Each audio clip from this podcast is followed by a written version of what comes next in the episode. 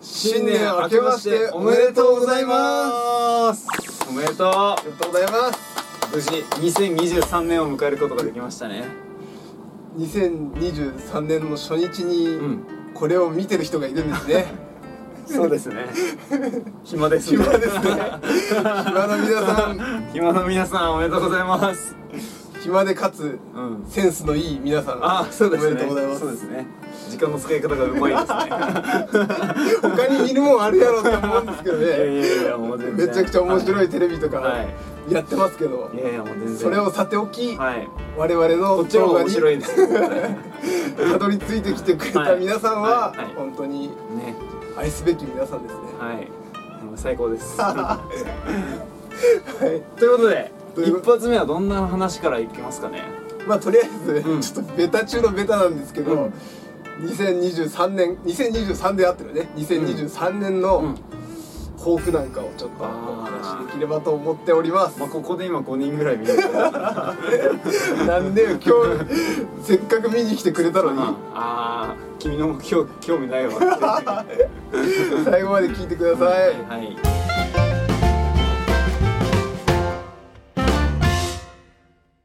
どうですか？今年の目標なんかありますか？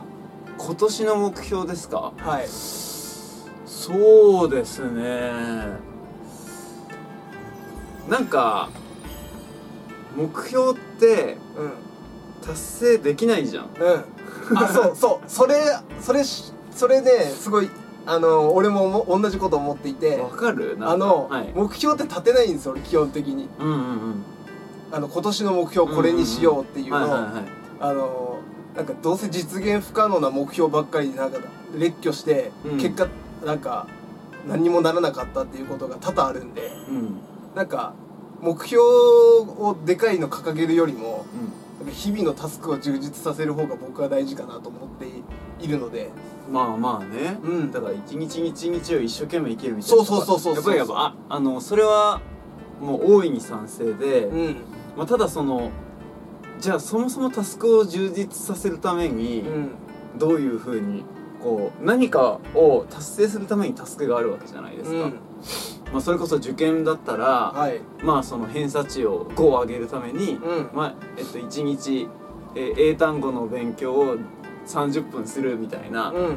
風になってくると、まあ、タスク自体も、うん。なんかそもそも目標からの逆算で作られるものが多いんじゃないかな確かにというふうに思っていて、はい。そのなんて言うんだろう。まあやっぱりその毎日日々努力するに、うん。するのであれば、うん。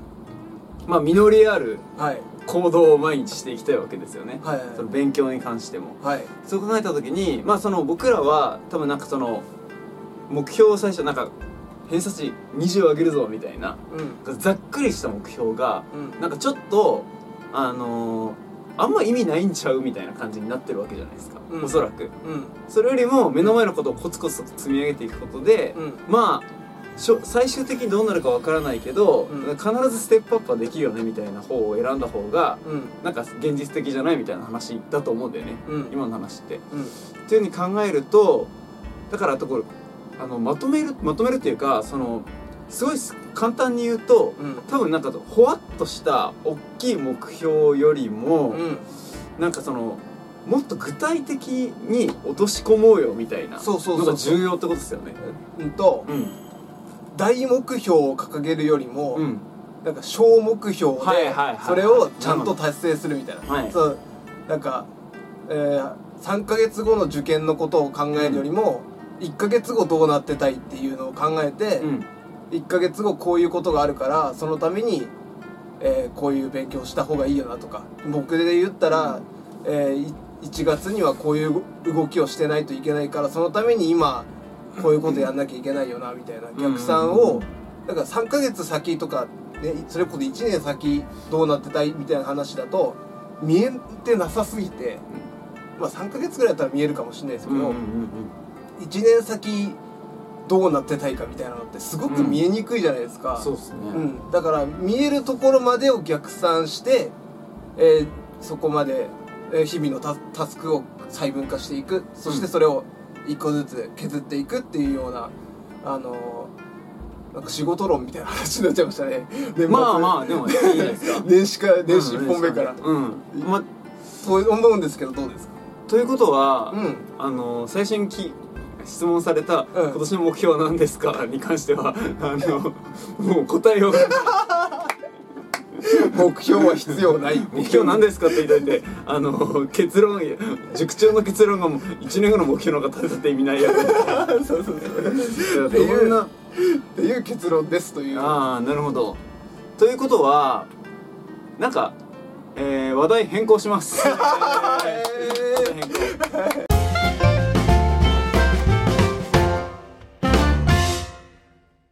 今から、はい。受験生の皆さんはい。今年もう大勝負ですよこれから。はい。ここから32ヶ月。2ヶ月ですよね大体。そうです。3月の頭に3受月ですからね。ですということはあと2ヶ月しかない中で、はい。2ヶ月後にこうなってようという目標は、うん。ちょっと危ないんじゃないっていう。うん。年始に立てる目標として。うんもっともっと細分化して、うん。どのぐらいのスパンでうん。目標を決めてうん。こなしていけばいいかっていうのをちょっと教えてほしいなって。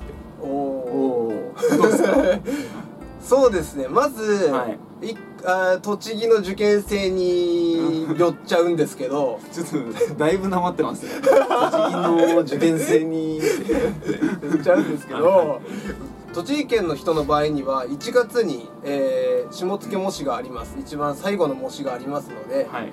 その時にとりあえず今、えー直近で冬休みから、えー1月後半にかけてはその1月の下野模試に何点取りたいか自分がどういうところにいたいかっていうところを考えて、まあ、あの日々勉強なんだろう。そのために今社会何点上げるとかね数学もうてかなんか全教科まんべんなくなんか50点上げるとかっていうのはすごく現実的じゃないじゃないですか。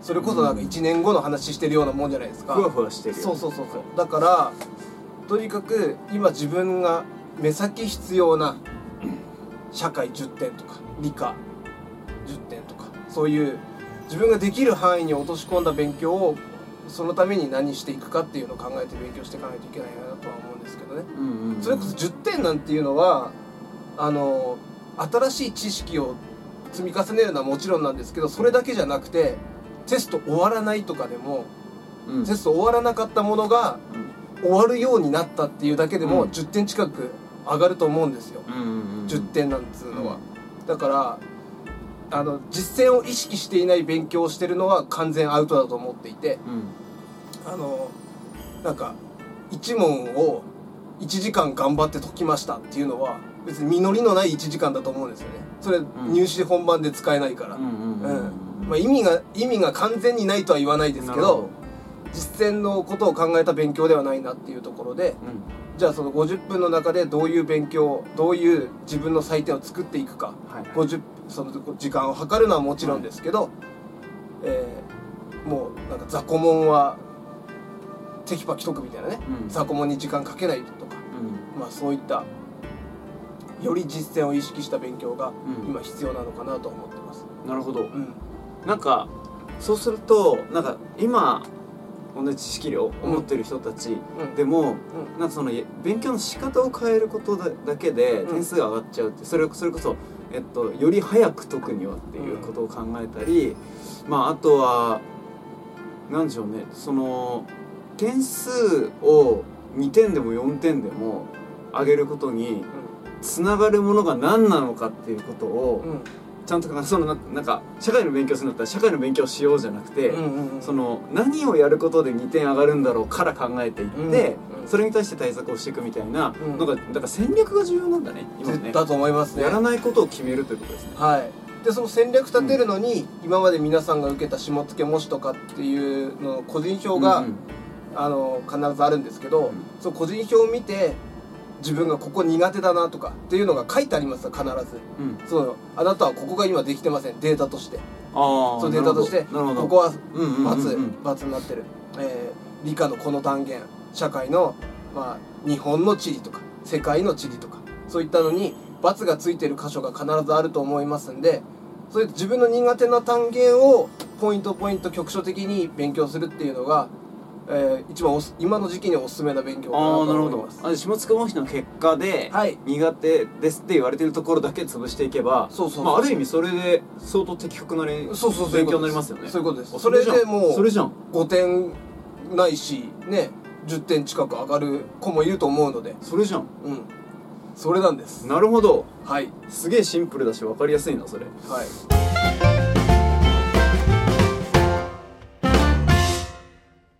ただねうん。やることは分かってると。はい。でもやりたくないんですっていう話が。はいはいはい。というかなんかやりたくないってあの明らかには言わないけど、んなんかやっぱりそのいろんな教科とかさ、はい。まあ、例えば数学の中でもこう、まあ、なんかいろんな公式とかがある中で、はい。自分の中で得意とか苦手とかあるじゃないですか。はいありますね。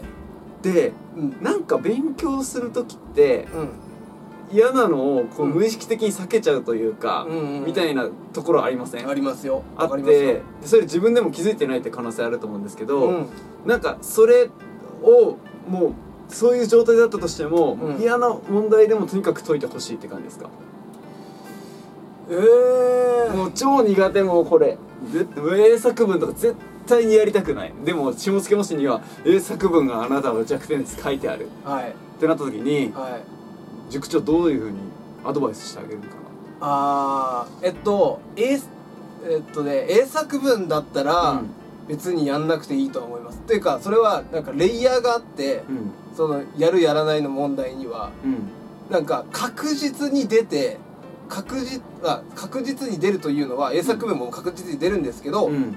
確実にで出てかつかあの取れる可能性が高いものうん。英作文っていうのは確実に出るんですけど、うん。取れる可能性は結構低いんですよ、なるほど。うん、だから何で分かったの？あそれは難易度ですよね。実際に、だって自分が書いた文、うん書いたうん。書く問題が、うん。実際に本番に出る可能性はかなり低いわけですよ、うん。例えば、うんこのテーマで書いてください、うんうんうんうん。なんだろうスマホは中学生にとって悪か、えーそれともいいものかみたいなテーマで英作文書いてくださいっていう問題を自分で練習したとしても、うん。同じ問題が出る可能性はめちゃくちゃ限りなく低いじゃないですか。うん。それに比べて例えばなんだろう数学の文章題とか数学の文章題がちょっと苦手ですっていう話に関しては、うん。必ず出るしかつ取れる問題なんですよ。あの頑張ればね、はい。頑張ればっつうのは、はい。まあその気合みたいな話じゃなくて、うん。ちゃんと理論立てて、えー解く練習をすれば必ず解けるっていう問題ですからそういった問題に関しては今まさにやるべきなんだと思うんですよね。英作文は、えーやったのがそ即そのまま帰ってきづきにくいっていう意味で、はい。まああのもちろん得意な子はガンガンこ得意なん英語得意なんだけど英作文ちょっと苦手なんですっていう子に関してはあの練習した方がいいと思うんですけど、英語がからっきしです、えー今本当に英語30点40点ですと。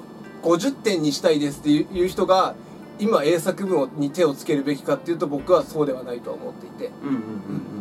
なるほど。じゃあまあ下野模試に苦手って書いてあることはもうやったらもちろん点数が上がる可能性は高いものだけど、うん。もうその自分の現状と見極めてその何をうん優先的に勉強することで、うん。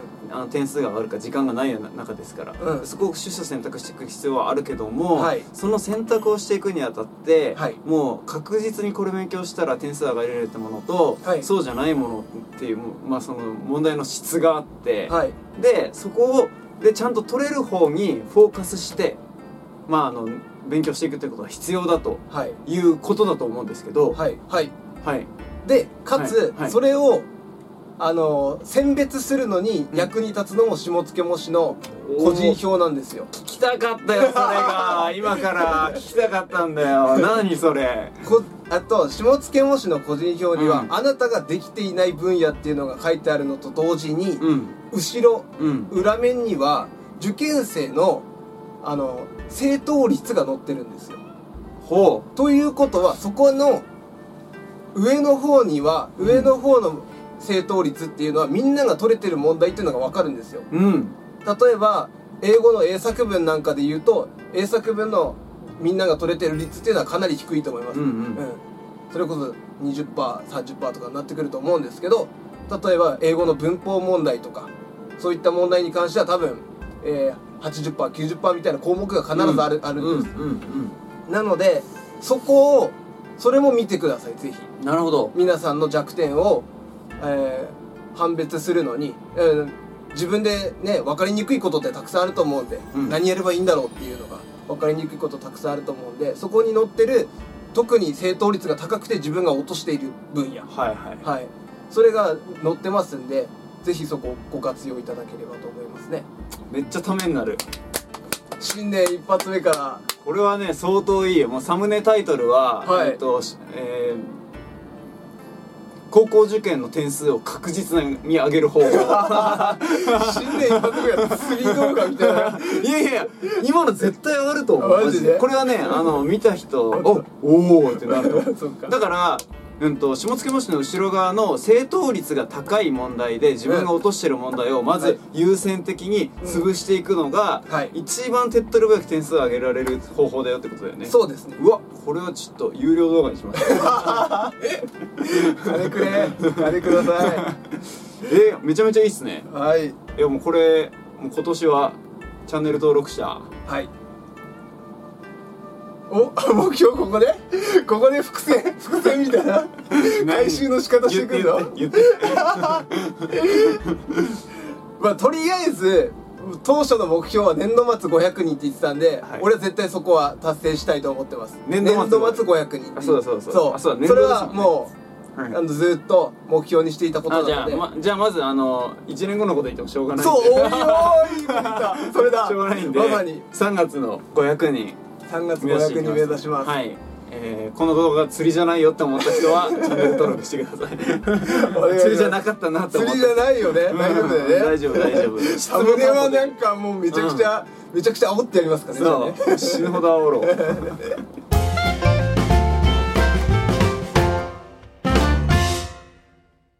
ゃあこれが、はい。皆さんどう伝わったかわかんないですけど、はい。もしあのためになったと思う方は、チャンネル登録と、はい。えー高評価の方必ずよろしくおお願いします。